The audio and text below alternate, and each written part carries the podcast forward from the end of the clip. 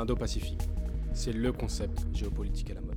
Omniprésent dans les milieux stratégiques et la sphère médiatique, mobilisé par de nombreux pays, rejeté par d'autres, c'est le nouveau cadre pour penser la rivalité sino-américaine au XXIe siècle. Je suis Mathieu Turpin. Je suis Nathan Salé, et ensemble, en cinq épisodes, nous allons analyser avec des chercheurs et chercheuses spécialistes de la région la position de cinq pays pivots dans la zone. Vous écoutez GeoAsia, le podcast qui décrypte les dynamiques géopolitiques à l'œuvre dans la zone Indo-Pacifique.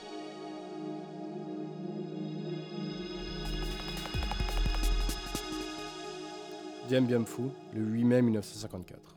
Le camp français cède face aux offensives des troupes du général Diap. Selon une étude émanant de l'école de guerre, l'état-major de Saigon aurait substitué aux faits, c'est-à-dire aux renseignements sérieux qui lui parvenaient, l'idée préconçue qu'il se faisait du Viet Minh. En effet, lorsqu'on aborde le Vietnam contemporain, c'est d'abord une relation particulière avec les puissances occidentales qui vient à l'esprit. On aura en tête la colonisation française, Dien Bien Phu, puis un conflit que l'on connaît surtout du point de vue américain, la guerre du Vietnam. Mais c'est une représentation partielle, dans ce pays qui est déjà un agrégat culturel en soi. En effet, l'histoire du Vietnam est aussi à comprendre dans sa relation avec le voisin chinois. Dix siècles de domination chinoise, jusqu'à l'indépendance du pays au XIe siècle, ont largement influencé la culture vietnamienne. C'est donc un pays qui a un passé chargé vis-à-vis des États-Unis, mais aussi de la Chine, les deux puissances qui sont justement aux prises dans la région. Jusqu'à présent, dans GeoAsia, nous avons traité de deux pays au cœur de la notion d'Indo-Pacifique. L'Inde, évidemment, dont la présence est même nominale dans cette notion, et Taïwan, décrite tantôt comme nœud, tantôt comme pivot, qui se voit être au centre de toutes les stratégies indo-pacifiques, et qui trouve dans ce concept un intérêt pour faire entendre sa position. Le Vietnam, pays au centre géographique de la notion, puisque situé en Asie du Sud-Est, à la confluence des deux océans, paraît lui aussi central. Il est d'ailleurs identifié comme un partenaire régional de premier plan dans la stratégie indo-pacifique américaine de février 2022. Pourtant, il faut aussi se demander comment Hanoï perçoit le concept. Le Vietnam, à la différence de l'Inde par exemple, n'a développé aucune stratégie indo-pacifique officielle. Du point de vue vietnamien, les intérêts semblent plutôt se trouver dans un espace géographique beaucoup plus restreint. La mer de Chine méridionale, mer de l'Est pour les Vietnamiens, en particulier avec les litiges autour des Spratlets. Un statut, une position, qui en font le cas idéal pour s'interroger sur les représentations dans l'analyse géopolitique. Se pose ainsi la question du rapport d'Hanoï au concept d'Indo-Pacifique, un concept étranger qui peut sembler imposé au Vietnam, mais qui contribue à définir les dynamiques avec lesquelles il est obligé d'évoluer. Pour aborder ces enjeux, nous avons le plaisir de recevoir Benoît Tréglodet, et on retrouve tout de suite Mathieu Turpin en compagnie de notre invité. Benoît Tréglodet, bonjour. Bonjour. Vous êtes directeur de recherche à l'IRSEM, l'Institut de recherche stratégique de l'école militaire. Vous avez entre autres été directeur de l'Institut de recherche sur l'Asie du Sud-Est contemporaine, l'IRASEC, à Bangkok, de 2008 à 2012. Et vous êtes spécialiste de l'histoire et de la géopolitique du Vietnam. Merci de nous accompagner pour cette émission. Alors je commencerai très simplement et dans la continuité de cette introduction par vous demander, Benoît Tréglodet, quelle perception a le Vietnam du concept d'Indo-Pacifique? Alors pour, le Vietnam, pour Hanoï, la, notion d'Indo-Pacifique n'est pas une notion euh, très aisée ou très, très agréable. En fait, ils ont effectivement euh, tardé hein, à, s'exprimer ou à se positionner sur ce concept étranger, euh, qui est parfaitement en fait exogène, extérieur à, la pensée stratégique vietnamienne ou à sa face, la façon dont le Vietnam conçoit sa politique européenne, sa politique de défense euh, et sa politique étrangère. Donc oui, euh, il faut d'abord interroger cette notion d'Indo-Pacifique. Qu'est-ce que ça veut dire l'Indo-Pacifique? Et pourquoi l'Indo-Pacifique a été un concept ou est toujours un concept si difficile à prendre en compte pour les États d'Asie du Sud-Est? Le Vietnam, de ce point de vue-là, n'est pas seul, n'est pas isolé. Euh, L'Asie du Sud-Est et, son l'association régionale, l'ASEAN, a des difficultés euh, à gérer cette notion euh, d'Indo-Pacifique. Pourquoi? Effectivement, très simplement, d'abord parce que la plupart des dirigeants de la zone et je pense aux 11 pays de la région, j'ajoute le Timor oriental également, à, la région sud-est asiatique, les 11 pays de la région ont toujours pensé en fait leur arrimage aux, affaires du monde dans une équidistance, dans une recherche d'équilibre permanente entre les blocs, entre, entre les grandes puissances et entre les puissants. tous ces pays développent des, des, des, des, concepts assez classique de, diplomatie des mille amis, ou etc. on veut travailler avec tout le monde, on ne veut pas choisir de camp, etc. Et, dès le départ, à l'inverse, l'Indo-Pacifique, tel qu'il a été pensé, théorisé, alors là, on ne va pas revenir sur l'historique ou la généalogie en fait du concept hein, entre l'Inde, le Japon ou les États-Unis. On est clairement dans un concept en fait qui est, qui est, qui est, pensé comme étant un concept de containment, comme, un concept de, de, résistance ou d'influence. L'Indo-Pacifique, c'est un concept de diplomatie d'influence. Ce n'est pas un concept qui existe naturellement, c'est un concept artificiel, c'est un concept diplomatique qui est poussé et qui est porté par des chancelleries occidentales dans, dans, dans, dans un rapport au pouvoir, aux hiérarchies de pouvoir sur la scène internationale qui, est en train d'évoluer très rapidement euh, ces derniers temps. Donc on, est face à quelque chose qui est une création. On est face à quelque chose qui a été importé et qui a été imposé à, des dirigeants sud-est asiatiques qui doivent faire face, parce qu'effectivement, c'est aussi un moyen pour eux, euh, bah, peut-être euh, euh, d'avoir certains avantages, euh, mais en même temps, euh, c'est un concept qui est très marquant, donc il faut faire attention qu'il ne positionne pas trop le pays vis-à-vis de la Chine, parce qu'on on, parle de ça. Et le Vietnam, dès le départ, a toujours pensé ça, ça, ça, ça, élaboré sa pensée stratégique, élaboré sa, sa politique euh, de défense ou, ses relations avec l'étranger comme euh, étant, on a parlé de cette diplomatie du bambou, on, parle surtout en fait d'une recherche permanente de l'équilibre. Et donc aujourd'hui, euh, des émissaires américains, japonais, indiens, européens, français viennent et leur demandent de, d'intégrer ou d'essayer d'adopter en fait cette, cette vision du monde euh, qui fonctionne autour de cette nouvelle euh, bicéphalité euh, entre les, grands groupes, des grands sous-ensembles, ça marche pas très bien. Et, les Vietnamiens ne le cachent pas. L'Indo-Pacifique tel qu'il est pensé à Washington ou à Tokyo ou à Delhi, c'est quelque chose qui, euh, qu'ils ont du mal à, gérer. ils sont par contre contraints de le faire, parce que c'est comme ça que désormais fonctionnent les relations internationales, c'est comme ça que fonctionnent leurs relations avec l'étranger, et notamment avec les pays occidentaux. Donc ils sont dans une position inconfortable entre les deux, et ils ont décidé de, satisfaire un petit peu tout le monde. on voit bien que c'est une représentation, mais une représentation aussi qui va moduler justement ces relations internationales dans la zone. Euh, avec des tendances. Donc vous l'expliquez très bien, Indo-Pacifique, on rappelle toujours que c'est quand même pensé d'abord euh, face à la Chine, par les pays occidentaux et leurs alliés dans la zone. Euh, mais justement, cette tendance, donc la Chine, elle aussi, va chercher plutôt à développer euh, son modèle, sa vision des relations internationales. Et vous écrivez d'ailleurs dans un récent article euh, consacré justement aux États d'Asie du Sud-Est face à l'éventualité d'une guerre à Taïwan, et je vous cite là, de nombreux sont ceux qui n'hésitent plus à critiquer ces valeurs occidentales pour leur décalage avec, et vous citez vos entretiens, ce que l'on pense en Asie du Sud-Est. Euh, et beaucoup donc qui vont privilégier euh, ce rapport, on le disait, quand même des liens historiques et aussi une, proximité très simplement géographique euh, avec la Chine. Donc est-ce que les pays occidentaux sont en train de perdre sur le terrain des perceptions en Asie du Sud-Est, en cherchant vraiment à, imposer ce concept d'Indo-Pacifique Bon, vous l'avez évoqué, on est d'abord dans une logique de dictature du géographique. Hein. le Vietnam a géré une frontière commune, à la fois terrestre maritime, euh, ça c'est une donnée objective euh, qui, euh, de toute façon, est insurmontable. Secondo, on est face à, un pays qui a un régime politique qui aujourd'hui est encore estimé comme étant jumeau à celui existant chez son voisin du Nord, en Chine, et, cette existence en fait de deux régimes politiques similaires, gérés par deux euh, euh, partis communistes au pouvoir depuis euh, bien longtemps, hein, depuis grosso modo la fin de la Seconde Guerre mondiale ou la fin de la guerre d'Indochine ou la fin de la guerre civile en, Chine, ça, ça, a constitué des généalogies de pouvoir ça a constitué des solidarités de pouvoir et ça a constitué des entités politiques qui se comprennent et qui s'auto-alimentent. On sent que c'est vraiment quelque chose euh, d'important euh, à avoir à l'esprit euh, et c'est quelque chose qui, chez les dirigeants vietnamiens, compte dans leur capacité à se, libérer ou à, développer un discours parfaitement indépendant autour de ce concept d'indo-pacifique avec ses interlocuteurs occidentaux. il est guère possible en fait pour les élites vietnamiennes aujourd'hui de, d'élaborer un discours de, de du, du,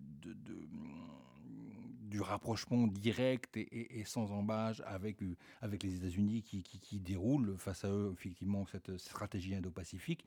Parce que euh, dans un même temps, même s'ils ont des différends euh, avec Pékin, ils ont euh, avant tout cette, cette, cette, cette, même entité politique qui les réunit, ce même partage en fait d'histoire commune qui, qui, qui, reste un, un élément comme la géographie assez peu dépassable.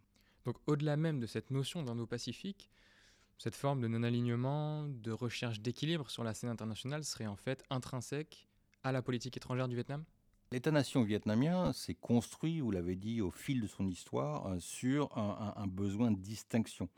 Un besoin de distinction par rapport à, à la Chine, l'ex- euh, puissance coloniale qui, l'a construite, qui l'a façonnée, qui a façonné ses, institutions, sa langue, ses coutumes, ses cultures, sa cuisine au cours des siècles. Euh, donc effectivement, euh, si on, regarde en fait l'histoire de la colonisation française au Vietnam, si on regarde les guerres du XXe siècle au Vietnam, si on regarde, on est face à à des, acteurs politiques qui euh, n'ont pas euh, le choix que de se confronter à, cette mémoire, que de se confronter à cette, à cette histoire commune. Et on est dans une logique, dans un terreau d'histoire commune qu'il faut prendre en compte. Donc effectivement, là-dedans, on est en pleine réelle politique. Euh, les Vietnamiens ont su, à la fin des années 40, qu'ils avaient besoin de Mao Tse-tung et, de la République populaire chinoise s'ils si, si, si, si, voulaient gagner la guerre contre la France, qui occupait euh, euh, la plus grande partie du pays à ce moment-là. Ils ont su par la suite, effectivement, lorsque euh, les Américains ont pris le relais au Vietnam, qu'ils avaient besoin de soutien financier, en matériel militaire, en, hommes également, de la part du, bloc des pays socialistes. Et, parallèlement à cela, ils savaient très bien qu'ils avaient affaire à, traiter avec la Chine, qui au cours des siècles a toujours été un voisin encombrant. Donc il ne peut pas y avoir de, distinction entre voilà, le Vietnam est, soudainement euh, pro-chinois ou pro-américain ou est capable de choisir. La, politique vietnamienne en, tant que telle est très profondément et, liée à ce devoir, à ce besoin, à cette obligation de recherche d'équilibre en permanence entre les blocs, entre, entre Pékin et, le camp occidental. Donc ça, c'est l'Indo-Pacifique n'a rien changé euh, de ce point de vue-là on sait donc que ce parti-État euh, vietnamien euh, s'est quand même construit autour du fait guerrier et il mobilise encore notamment la mémoire de ces conflits pour entretenir sa légitimité. Mais il y a un conflit, certes relativement court, qui est souvent oublié, c'est justement celui avec la Chine, avec cet autre parti-État communiste, entre février et mars 1979, même s'il y a encore eu des affrontements euh, sur les années qui ont suivi. Est-ce que cette mémoire joue aussi un rôle auprès de l'opinion publique vietnamienne face à la montée en puissance chinoise Est-ce que c'est mobilisé par ce parti-État alors, vous évoquez cette guerre éclair. On, a souvent tendance à, la limiter ou à la résumer, à lui offrir cette définition-là d'éclair de février 1979, guerre des frontières, euh, qui, a marqué euh, durablement en fait le, paysage de, ces paysages transfrontaliers. Je ne sais pas si euh, certains des auditeurs sont allés au sud de la Chine ou au nord du Vietnam, dans la province de Lang Son, de Cao Bang, de Hazang, partout des cimetières parsèment le territoire, comme dans le Guangxi chinois, c'est la même chose. Et, vous trouverez chaque fois des, monuments aux morts qui, qui sont euh, divisés en, trois parties distinctes. Une partie basse, euh, haute, pardon, euh, qui fait référence en fait aux, aux, combattants décédés lors de, de, la guerre contre la France, par la suite à ceux morts dans la guerre contre les États-Unis. Et en, bas de, chaque monument, il y a marqué un pas une guerre contre la Chine, parce que c'est très difficile de pouvoir euh, euh, apporter un nom euh, ou nommer très clairement en fait ce qu'il a pu se passer en 79 ou à partir de 79, mais c'est la guerre des frontières. C'est la fameuse guerre des frontières de 79 qui, euh, malheureusement pour les Vietnamiens, euh, ne s'est pas limité à un mois de combat, mais a perduré dans les années 80, où effectivement, sporadiquement, de, violentes batailles ont opposé soldats vietnamiens et soldats euh, chinois dans les territoires du Nord transfrontaliers. Et les derniers coups de mortier chinois sur le sol vietnamien date de juillet 1989, 1989 dans la province de Cao Bang, dans le district de Chung Hain, tout en haut, le fameux district qui, qui accueille les, chutes de Ban qui sont un, lieu très symbolique dans euh, la culture euh, vietnamienne et dans sa gestion en fait de, sa relation avec Pékin. Et ça, c'est, est-ce que c'est toujours mobilisé justement euh, Bon, on y viendra après, mais sur, par exemple, les litiges autour des îles Spartley, avec les, avancées, on peut parler de beaucoup de choses, polarisation de la Chine.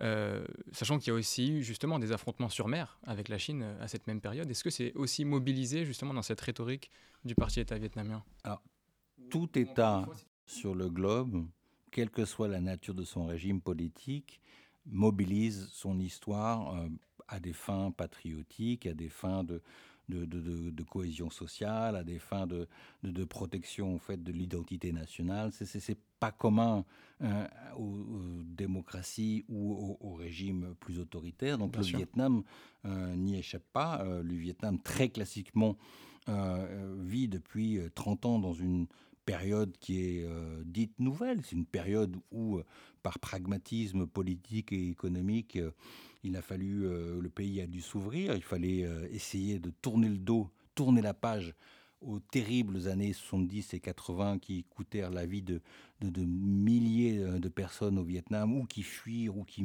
moururent de faim, tellement la situation était, compliquée dans le pays.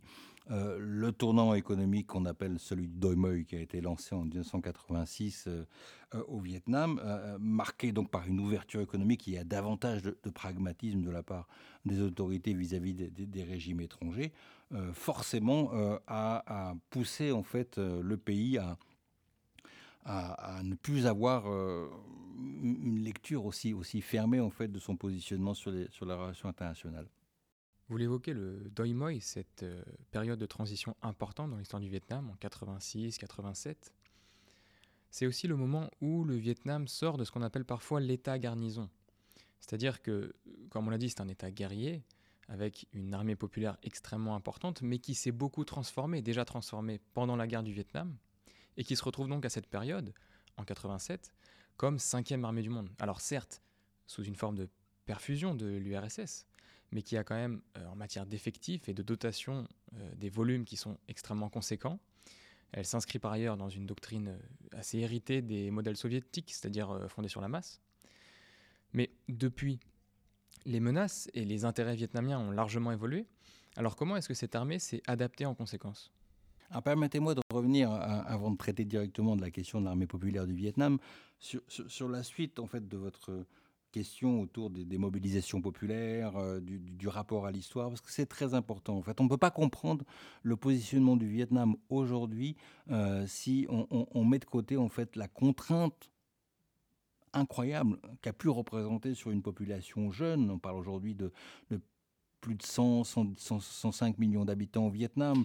Euh, il y, a une immense majorité de la population vietnamienne qui n'a pas connu la guerre, qui n'a pas connu 1975, qui n'a pas connu euh, euh, la guerre directe, celle de 79 ou la guerre des frontières, parce qu'elle se situait dans, autour des frontières du Nord et, pas dans le reste du pays. Donc il a fallu quand même euh, faire face à quelque chose de, concret. Cette transformation du pays euh, qui a poussé une jeunesse à, se tourner vers le monde, à, regarder ce qui se passe ailleurs dans des pays qui fonctionnent différemment, avec, avec parfois du multipartisme, avec, avec des régimes parfois plus libéraux, avec, euh, avec etc. Et, avec désormais la, possibilité de, quitter le pays, de, de disposer de son passeport, d'aller faire des études à l'étranger. Tout ça a créé un énorme choc euh, dans la population vietnamienne euh, et parfois, euh, pour certains, en fait, a été vécu comme étant un décalage un peu frustrant par rapport à des autorités qui, elles, sont restées assez stables, assez rigides ou assez, tout au moins,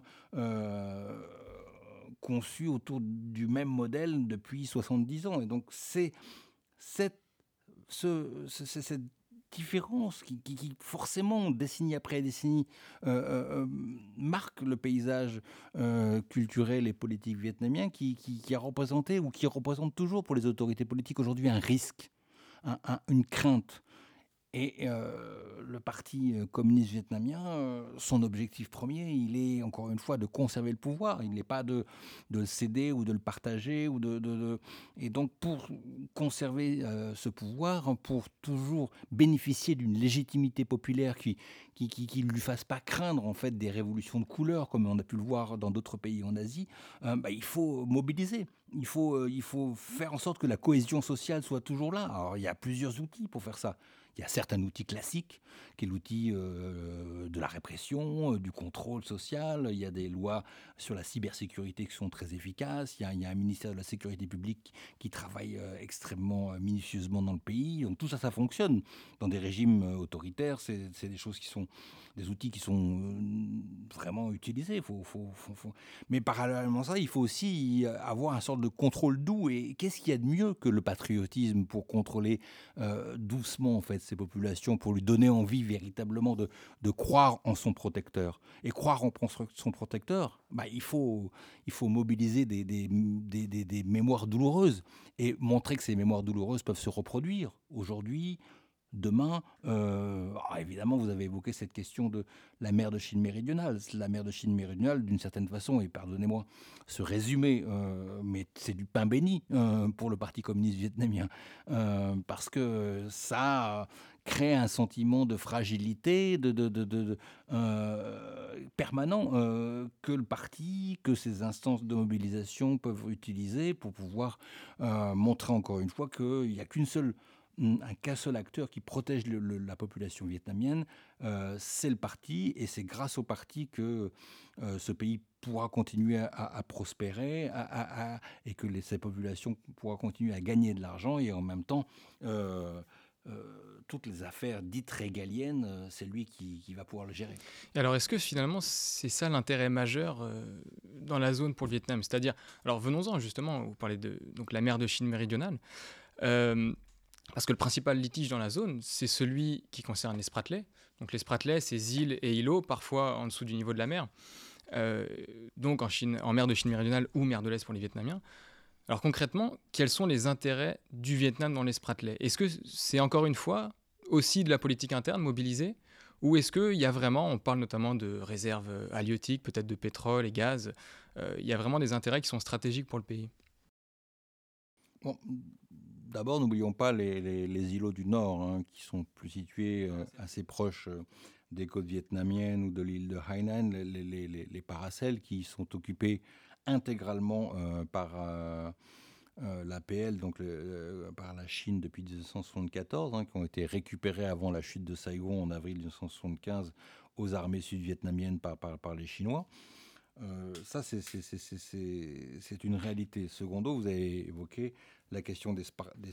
Les spratlés, c'est pas un vis-à-vis euh, unique entre la Chine et le Vietnam. Les spratlés, c'est d'abord euh, un différent qui, marque considérablement en fait la géopolitique ou les, relations euh, politico-géographiques entre les voisins sud-est asiatiques. Hein. Y a, le Vietnam, certes, est, le pays qui revendique et qui occupe le plus de territoires ou d'îlots dans les Spratlés. Hein. Le Vietnam est présent sur 21 territoire. On parle de territoire désormais hein, depuis la, décision de la Cour euh, d'arbitrage de l'AE en, en, 2016. Hein, donc, pas d'île en tant que telle, d'un point de vue euh, juridique, mais de territoire. C'est le Vietnam qui occupe le plus de, de, de, territoire. Sachant que par ailleurs, plus on, dans le droit de la mer, plus on occupe un territoire, notamment avec de la population, plus on peut revendiquer de droits autour, ce qui alimente aussi euh, les conflits. Tout à fait. Mais donc, encore une fois, il y a le Vietnam, il y a la Chine, mais il y a également les Philippines, la Malaisie, euh, Brunei, euh, il y a également Taïwan. Euh, donc, on, est face à, un problème, on va dire, de géopolitique qui est, complexe et, qui concerne l'ensemble du bassin et des pays riverains.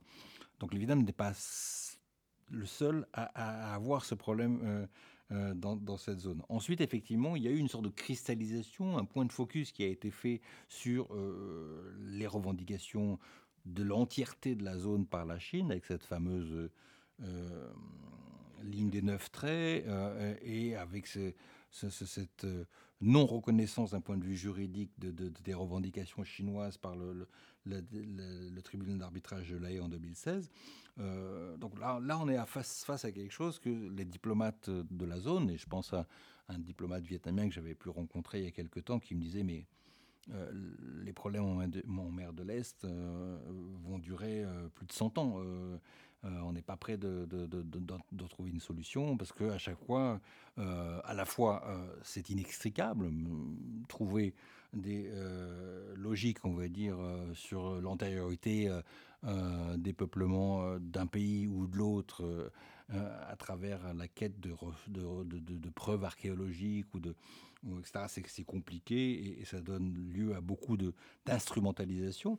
Euh, mais euh, et ça qui est intéressant quand on regarde l'historique de, l'importance de cette zone et, et l'historique des revendications des pays de cette zone, c'est quelque chose qui est assez récent.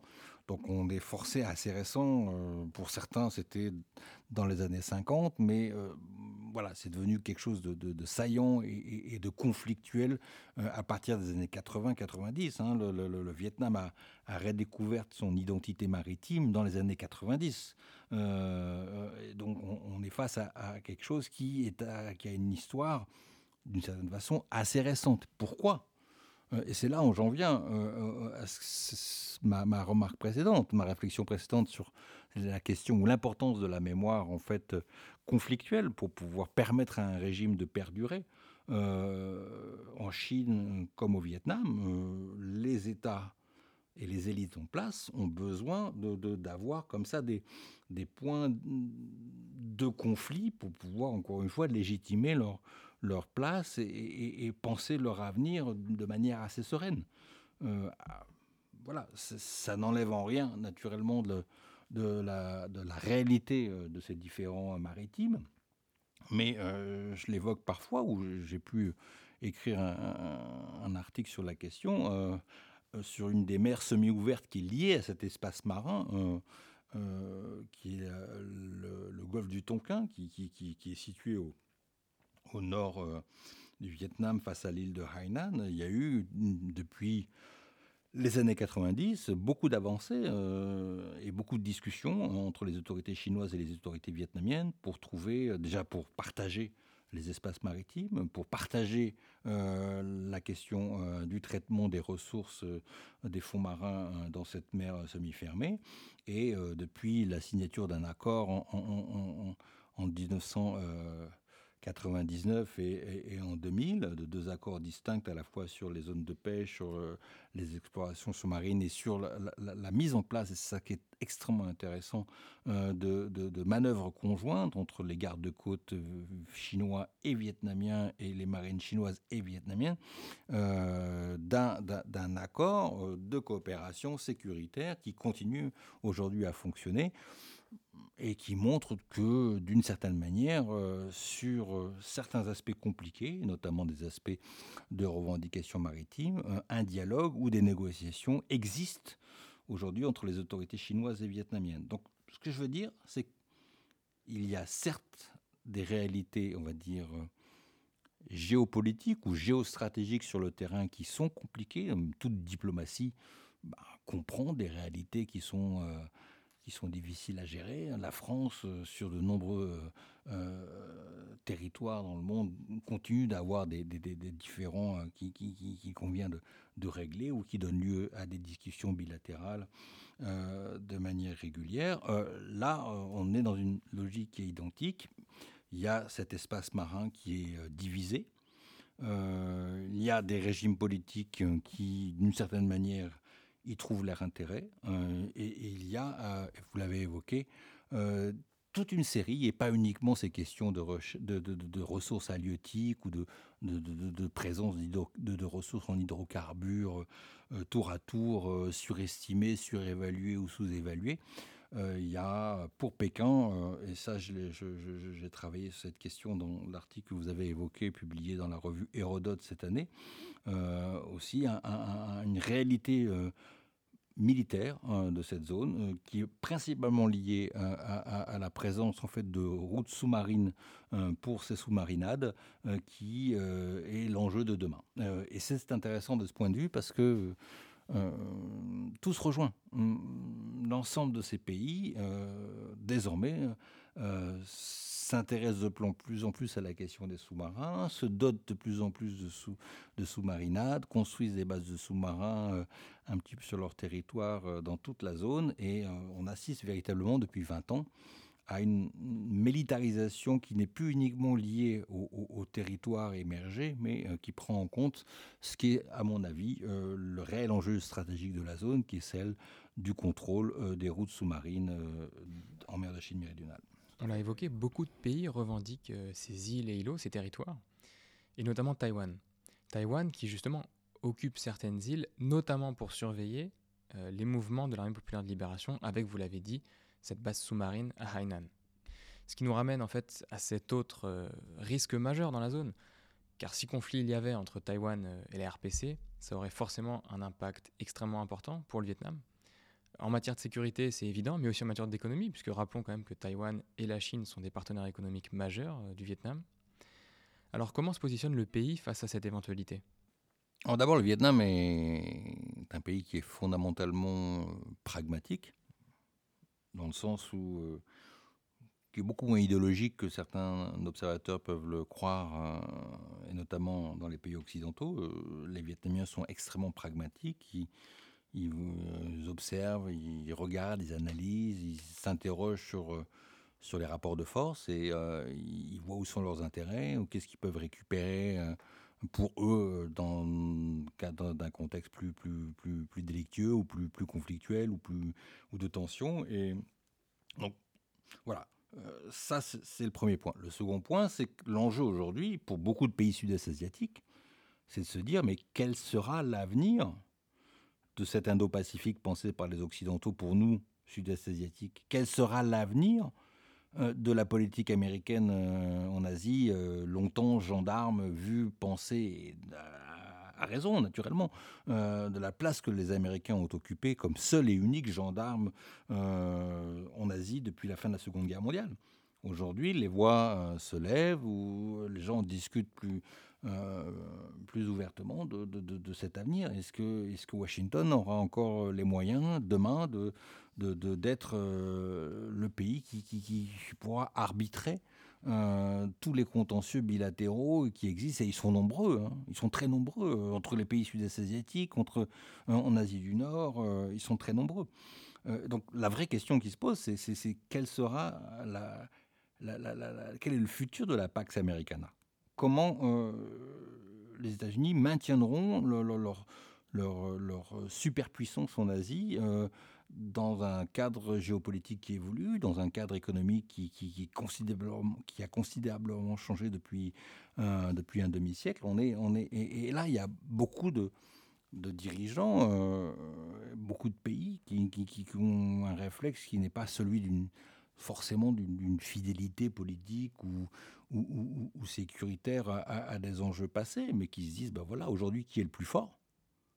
Aujourd'hui, qui c'est qui, qui, met le plus d'argent sur la table? Aujourd'hui, qui est-ce qui nous comprend le mieux? Euh, certes, euh, c'est pas facile avec les Chinois, mais, mais c'est eux qui sont, qui sont là, qui répondent présents pour tous ces, ces, défis euh, d'avenir. Même économiquement. Et, surtout économiquement. Surtout économiquement. Aujourd'hui, l'Asie du Sud-Est ne peut plus se, permettre d'avoir une position, on va dire, euh, euh, d'opposition vis-à-vis de la Chine, parce qu'il y a une interdépendance économique qui est telle. Euh, et, aussi, ne l'oublions pas, parce que Pékin joue sur trois fronts hein, le front d'Asie du Nord, le front d'Asie du Sud et le front sud-est asiatique. Et l'Asie du Sud-Est n'est pas le front le plus difficile pour sa diplomatie.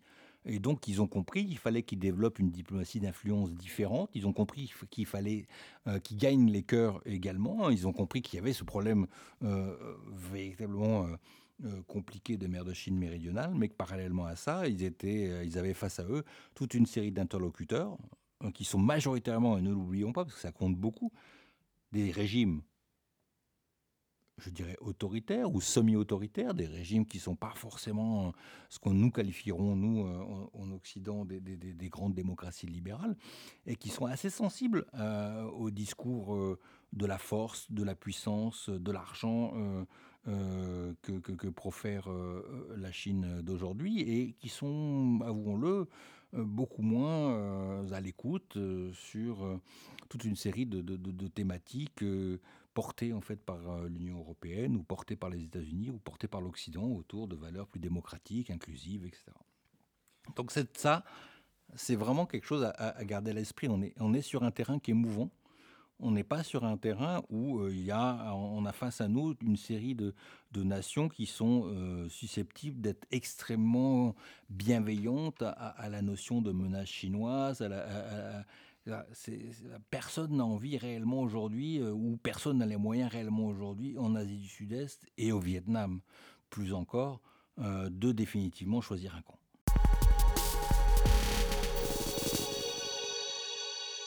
Oui, tout à fait. Je pense que c'est aussi assez révélateur euh, de ce qu'est aujourd'hui l'ASEAN et notamment les relations entre les pays d'Asie du Sud-Est. parce qu'il semble, donc par exemple, sur le cas de Taïwan, avoir quand même des intérêts communs euh, mais l'organisation, si on parle bien de l'ASEAN, elle est quand même vraiment centrée sur la coopération économique. Et euh, ils sont bien plus en peine euh, d'adopter une position sur les enjeux de sécurité commune. dans ce cas-là, on est plutôt sur des accords bilatéraux. Et du point de vue américain ou chinois, on voit très bien ce que ça donne. Il y a notamment donc la Thaïlande, les Philippines, qui sont des alliés majeurs hors OTAN des États-Unis. D'autres pays comme le Laos ou le Cambodge qui sont plus proches de la Chine. Mais au sein même de l'Asie du Sud-Est, est-ce que le Vietnam avance tout de même avec des partenaires régionaux sur ces enjeux de sécurité? Alors le Vietnam, comme beaucoup de pays d'Asie du Sud-Est, euh, je le répète, euh, euh, opte pour une, politique de l'équilibre. il y a des instances multilatérales qui sont en charge de ces questions de sécurité et de défense au sein de l'ASEAN. Je pense à à la DMM, DMM+, où euh, d'ailleurs le ministre, euh, enfin Manzang, le ministre vietnamien, vient d'intervenir il y a peu, montrer encore une fois que euh, l'enjeu et, la responsabilité et l'objectif premier en fait des autorités vietnamiennes, c'est de pousser à un règlement pacifique des différents multilatéraux ou bilatéraux. Et donc il y a, une position vietnamienne qui est toujours la, même, hein, qui est celle de faire en sorte que euh, il faut internationaliser le plus possible euh, les points euh, de conflit et il faut jouer sur le plus de pays possible pour essayer de, trouver une, solution la moins la moins guerrière possible. Ça, c'est la, position officielle vietnamienne et ça lui permet très facilement de se conformer à son dernier livre blanc de la défense, qui, rappelons-le, euh, qui est composé, donc il y, a, trois grands noms en fait qui, structurent la politique de défense vietnamienne. Ils ont décidé d'en ajouter un quatrième et qui met en avant le fait que le Vietnam jamais euh, ne soutiendra un camp contre un autre et qu'il interviendra toujours pour pouvoir trouver, encore une fois, une situation d'équilibre entre les blocs. Avec par euh, parmi ces quatre points, hein, qui est relativement important sur les enjeux de sécurité, refus de l'emploi de la force dans les relations internationales ou même de la menace de l'emploi de la force dans les relations internationales.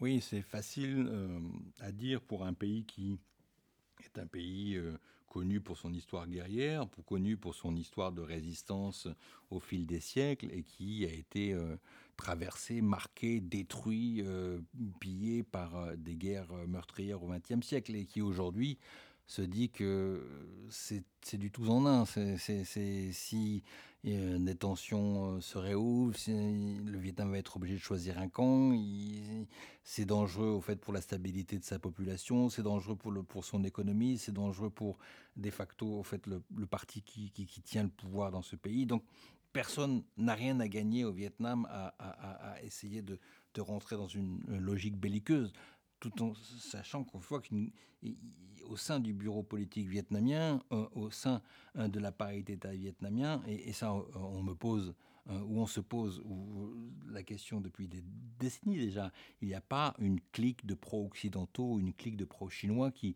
qui veulent orienter d'un côté ou de l'autre le régime vietnamien. Il y a un appareil d'État qui est composite, qui, qui, comprend des rivalités individuelles, qui comprend des, mais qui est très centré sur, sur sur l'idée d'accompagner l'enrichissement de ce pays, euh, de sa population et de même mm, de facto, euh, parce que c'est ça quand même l'enjeu euh, premier en fait de la, du maintien au pouvoir d'un appareil qui, qui, qui, a fait ses preuves depuis plus de 70 ans.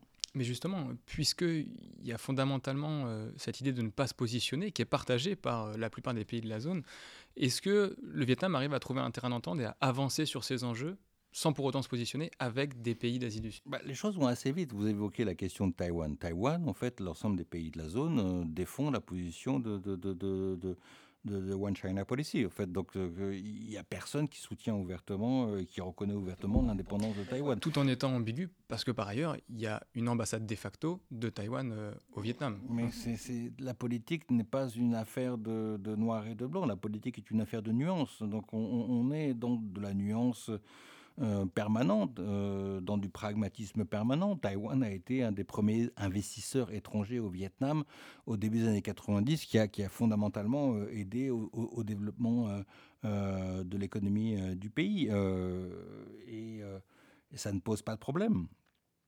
mais parallèlement à ça, effectivement, vous trouverez énormément d'analystes, d'observateurs, de, gens dans la rue qui, qui vous diront oui, non, Taïwan c'est aussi euh, la Chine, euh, ce qui s'est passé à Hong Kong, ça se passera probablement à Taipei. Euh, de toute façon, personne en Asie du Sud-Est ne voudra bouger ou ne voudra soutenir les Occidentaux en, cas d'intervention. Et ça, c'est voilà, il y, a des déclarations qui sont celles qu'elles sont. En politique, on fait des déclarations, et puis après, il y a une réelle politique qui est celle, en fait, euh, du quotidien et, de la réalité des relations entre les nations et entre les peuples euh, dans cette zone. Et qui dépend donc euh, évidemment largement du contexte. et dans le contexte international aujourd'hui, on ne peut pas passer à côté évidemment de l'agression russe en Ukraine, qui d'ailleurs n'a pas été condamnée en ces termes par le Vietnam. Est-ce que ce contexte, il pourrait aussi pousser le Vietnam à approfondir sa relation avec d'autres pays? Et là, je pense surtout aux États-Unis, parce qu'on a par exemple cette annonce fin septembre euh, qui fait état de discussions entre donc le Vietnam et les États-Unis pour l'achat par le Vietnam de F-16 Alors, d'abord, il y a quelque chose de très romantique que, que, les géopoliticiens, j'aime pas beaucoup l'expression, mais je l'utilise quand même, euh, aiment utiliser euh, souvent un petit peu à tort, qui est celle du grand jeu, cette, culture du grand jeu, où, tout doit être pensé, tout est histoire de calcul.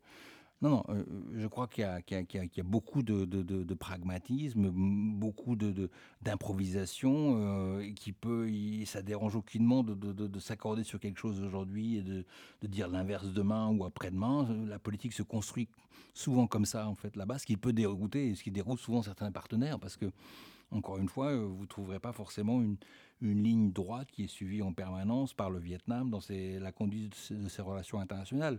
On a parlé de la Russie, euh, oui, mais la Russie est le premier euh, euh, fournisseur d'armement vietnamien et de loin, la Russie est, toujours un, pays qui, s'est montré solidaire sur les questions sécuritaires et énergétiques.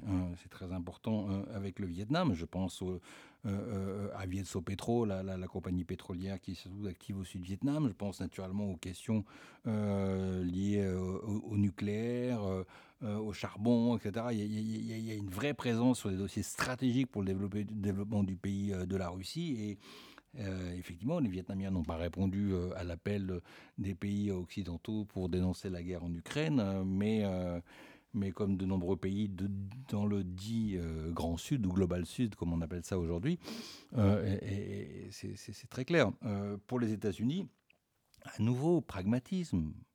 Est-ce que c'est, j'ai cru entendre, on a pu lire par-ci, par-là, que le Vietnam, en accueillant Biden et en, acceptant de rehausser le partenariat stratégique d'un cran avec Washington, était en train de se repositionner et de dire non à Xi Jinping arrêtons. Le marché américain euh, pour l'économie vietnamienne est un marché d'exportation prioritaire. Euh, le Vietnam aujourd'hui, pour Washington, euh, et, je crois de mémoire, le septième marché d'exportation. Il a dépassé, c'est assez symbolique, il a dépassé cette année le Royaume-Uni pour, pour les Américains.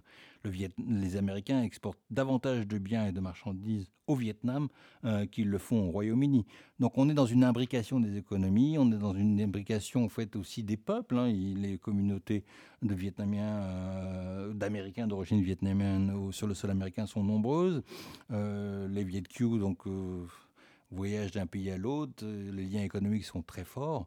Euh, qu'est-ce qui pourrait permettre, encore une fois, au secrétaire général du Parti communiste vietnamien et, à son entourage politique de dire non aux États-Unis aujourd'hui? Les risques économiques sont, sont, trop importants. Là, on est dans un sorte de pur pragmatisme économique qu'il faut, faut enrober de euh, ou euh, délicats qui permettent encore une fois de rehausser cette relation bilatérale. Mais, c'est ancien, hein, c'est un principe de la logique, c'est un principe de la diplomatie économique vietnamienne depuis 20 ans où, il a été dicté à plusieurs reprises que les autorités vietnamiennes à aucun moment, l'ont peut-être fait sur des, questions ponctuelles, mais à aucun moment ne politiseraient ses relations économiques avec ses partenaires. ce qui est essentiel, encore une fois, c'est le commerce et, et, tout le monde est conscient qu'il n'y a que ça qui est au centre de, des décisions prises aujourd'hui par les autorités vietnamiennes dans leurs relations avec l'étranger.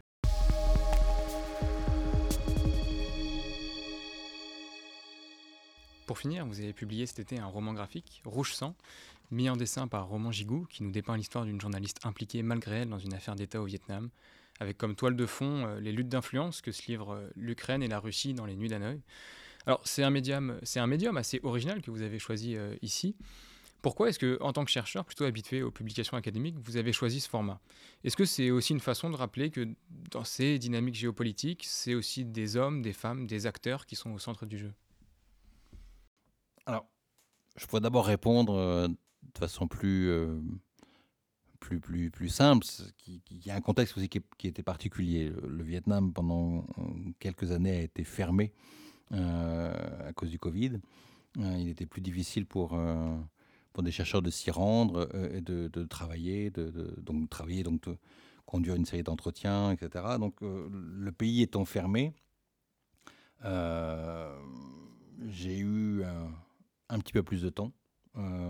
et ce besoin de Vietnam, ce besoin de travailler sur le Vietnam, je l'ai je l'ai euh, retrouvé en épluchant mes notes, mes notes de mes précédents terrains, de mes précédents entretiens, et j'ai vu souvent évoquer cette question fait de, rivalité entre des euh, Vietnamiens euh, qui avaient passé du temps en Ukraine par le passé et, ou en, Russie suite aux comme conséquence logique en fait des euh, des différents européens entre la Russie, la Crimée et, l'Ukraine. Donc je me suis dit, tiens, voilà, il y a une matière qui mériterait peut-être d'être travaillée, mais euh, bon, il faudrait faire beaucoup de travail supplémentaire. Euh.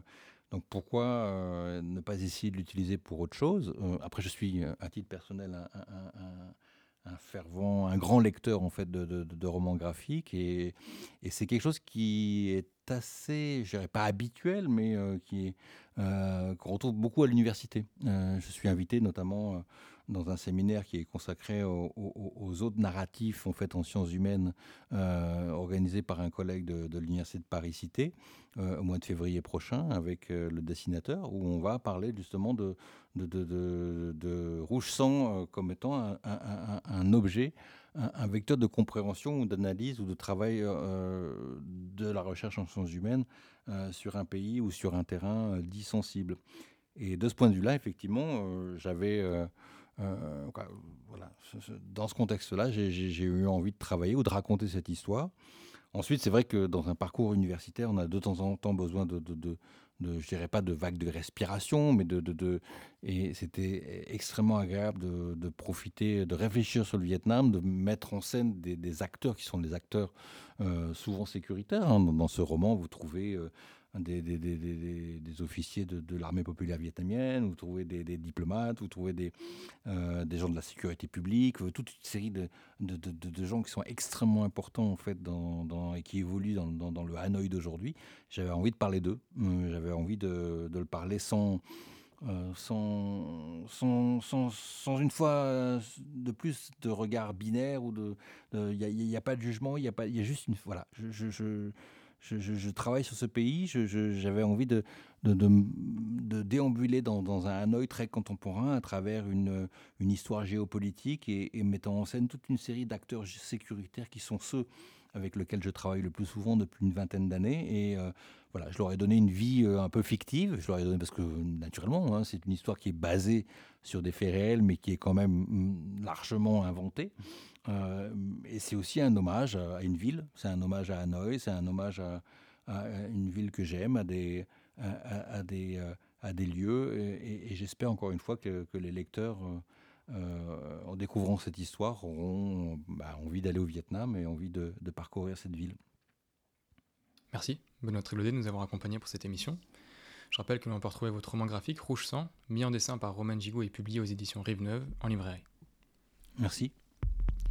Vous écoutiez GeoAsia. Cette émission a été écrite et réalisée par Mathieu Turpin et Nathan Salé et est soutenue par le Master Affaires internationales asiatiques APHASIA de Sciences Po Je précise que tout retour et commentaires sont les bienvenus par email ou sur les pages Instagram et Twitter de l'émission Géoasia Podcast.